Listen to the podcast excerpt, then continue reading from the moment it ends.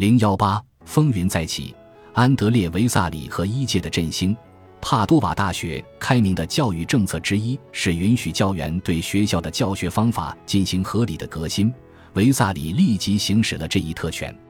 十二月六日，就在他被任命的当天，便开始了一系列的实体解剖，并当场同时扮演了外科医生、演示者和讲师三个角色。从这一刻开始，他很快就确立了自己的教学风格，并很快在学生中流行起来。由教授亲自直接进行人体解剖，在尸体旁边的桌子上挂着一具骷髅，以便进行注视。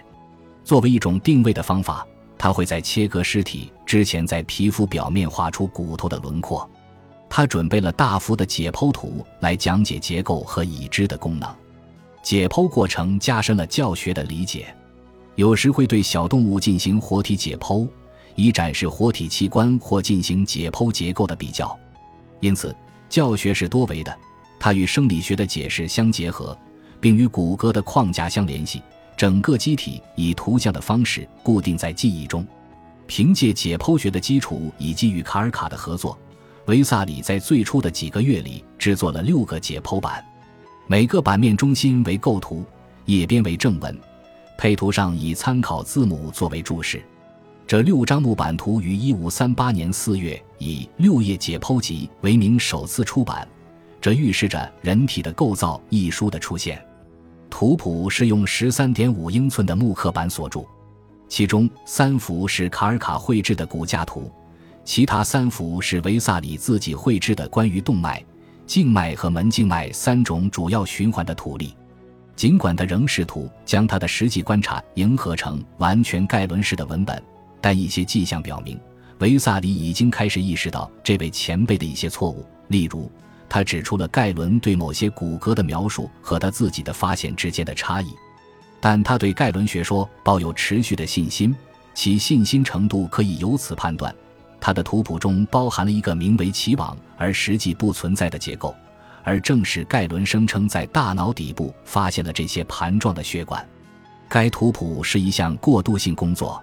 尽管它在本质上是对盖伦的解剖学和生理学的阐述，但这是医学教师第一次尝试编写如此详细和高质量的学习指南。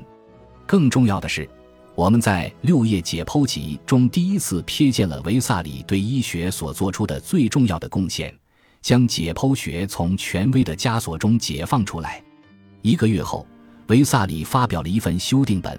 包含了他两年前帮助安德纳赫的古恩特准备的文本，在这本新书中，一些相对次要的盖伦派观念被修正了。维萨里的这两部出版物受到热烈欢迎，但比起他的著作更受欢迎的是这位年轻教授的授课方式。学生们涌向圆形剧场，见证学习解剖学的新方法，并把他的教学技术传播到意大利的其他城市。一五四零年一月，应博洛尼亚学生团体的邀请，他访问了这座城市，并进行了一系列的解剖学演示。在那里逗留的短短几个星期里，他充满激情的教学展示让当地学生兴奋不已。也正是这种热忱，让他声名鹊起。变革者的人生中都有一个共性的时刻，那就是在必要时发表大胆的公开声明，无论是通过语言还是行动。无论是通过预先设计还是顺水推舟，这是一种先前未见雏形的新原则突然出现了。从那一刻起，这种事物所聚集的力量推着其缔造者前进，有时速度之快超出了其控制。如果之后的发展连贯，正性事件不断涌现，并最终产生了好的结局，新阐明的原则便会引发一场运动，且成为一种教义。它会以充沛的活力自由生长。在政治中，这样的事物往往是短暂的，最后无疾而终；在科学领域，他们通常预示着思想史上崭新的事业。安德烈·维萨里在博洛尼亚短暂逗留期间，承担了诸多职责。当地安排他在马特奥科尔蒂的讲座上进行一系列的解剖学演示。马特奥是一名虔诚的盖伦论学家。他们各自对解剖的态度，充分体现了这两个人的哲学观的差异，甚至对中世纪世界和文艺复兴观点的差异。这位博洛尼亚的教授认为，对尸体的研究毫无价值。这种令人反感的调查的唯一目的就是证实盖伦书中已有的内容。而与之不同的是，维萨里已经在人体的构造和他的教学中清楚表明，唯一真实的内容便是他所谓的“不会说谎的人体之书”。他在最近的帕多瓦的演讲中提及了在解剖学学习中的独立思考能力。当时他随性指出了几个在课程中可能会出现的盖伦式错误。他委婉地透露出他对盖伦教义逐渐产生的怀疑，正如他后来在《人体的构造》中所说的那样，他希望今后其门徒思想能够更为开放，因对真理的热爱而前进，逐渐放弃那种态度，保持理性，相信自身非凡的视野和思考的力量，而不是照本宣科于盖伦之词。这些真理的悖论及取胜之道，既不是通过盲目依赖他人的成果，也不是仅仅得到广大权威人士的支持，他们热切地传授给那些志同道合的友人。在他的质疑和怀疑中，他重申了盖伦本人和希波克拉底学派给予科学的最高原则：一个人自身感知能力的证据是通往真理最可靠的道路。当希腊人被逐渐奉为教育之神时，他们的精髓、智慧的自由，却早已被人们抛诸脑后。维萨里希望能够再度宣扬它，就像哥白尼当年所做的那样。真正的人文主义者定是无比崇敬希腊文化，但并非以思想全然被奴役的方式，而是真正理解了他们所传达的文化遗产。在博洛尼亚举行的演说得到了神职人员的批准，在圣弗朗西斯科教堂举行。解剖台四周有四层座位，以便二百名观众都能一览无余。在科尔蒂讲完五堂课之后，一月十五日上午，维萨里进行了首次解剖演示。在这五堂课中，科尔蒂引用了中世纪的文献，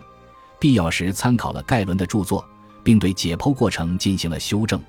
很多人都和科尔蒂一样，认为维萨里会利用他的解剖来支持科尔蒂的讲课内容。未曾预料接下来会发生什么，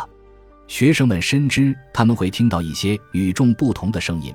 这是他们所期望的，也是他们邀请客座解剖学家的原因。这种声音确实响亮，尽管坐在他们身旁的教授们对此充耳不闻，他们没有失望。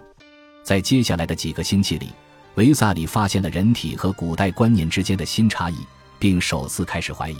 这些矛盾之处，并非仅仅是由于解剖中的失误或对于古代文本的错误解读造成的。正是在比较人类和猿的骨架时，他注意到类人猿的脊柱中有一种骨性结构，在人类的脊柱中却找不到。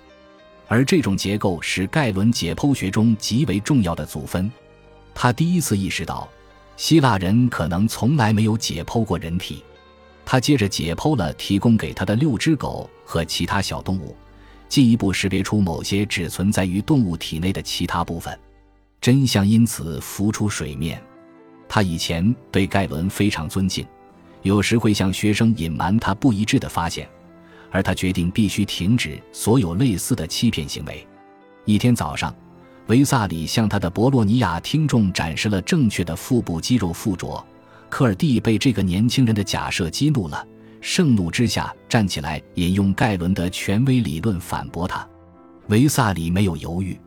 他大胆而毫不含糊地指出，他安德烈·维萨里在与盖伦的意见不一致时，都可以证明他是对的，而盖伦是错的。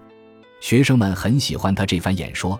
然而一些年长的教师像一群抗议的联合国代表一样走出了大厅，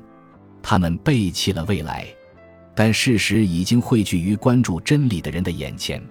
在见证了几次巧妙的刀法操作所触及的真理后，对之感到钦佩的学生不再背弃他，甚至这些有所怀疑的学生再也不能对他置之不理。盖伦的解剖知识源自动物这一消息的披露，导致了其他事实陆续浮出水面。除了博洛尼亚大学的解剖学教授贾科莫·贝伦加里奥达卡皮声称解剖了数百具尸体，但他在1521年出版的书目中多为图例，少有细节的阐释，甚至没有人写过基于人体解剖的论文。除了来自对狗、猿和其他未知动物的研究之外，人体解剖学是一个未知的领域，等待着人们用刀锋和慧眼来揭秘。此外，在人类结构之谜被解开之前，希腊人所谓的艺术不会有进一步的发展。维萨里的一届前辈们还在对他们的信仰沾沾自喜，他们认为一切所需的知识都可以从盖伦的诠释者那里获得。他们本身就不相信维萨里的说辞，现在他们更加肯定那是一种谎言。一回到帕多瓦，维萨里就开始了这项伟大的工作，由维萨里进行解剖，卡尔卡在一旁画图。盖伦的错误接连被两个年轻人揭露、讨论。绘制和记录，总共发现了超过二百个不准确之处。在真正的人体结构中，他们并未发现有关盖伦学说里一些精髓性的重要结构，其中包括中世纪医学理论冠冕上的一颗明珠——脐网。这些研究是在帕多瓦大学授权合作下进行的。他们已经习惯于向这位孜孜不倦的比利时教授提供罪犯尸体。甚至等待他下一个课题准备好后才执行处决。当卡尔卡绘制完成图例的最终版本时，维萨里正忙于筹备他的文章。他的文章向潜在观众强调了亲自动手解剖以证实其观点的必要性，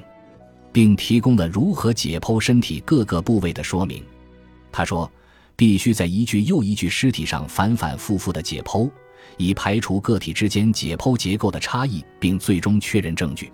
百密》一书权威也并非绝对神圣，当然包括维萨里本人。他现在向全世界宣布，盖伦被他的猴子欺骗了。无论是猴子，还是一代又一代的编译家和翻译家，甚至是古希腊人自己，也不会再被允许这样欺骗了。本集播放完毕，感谢您的收听。喜欢请订阅加关注，主页有更多精彩内容。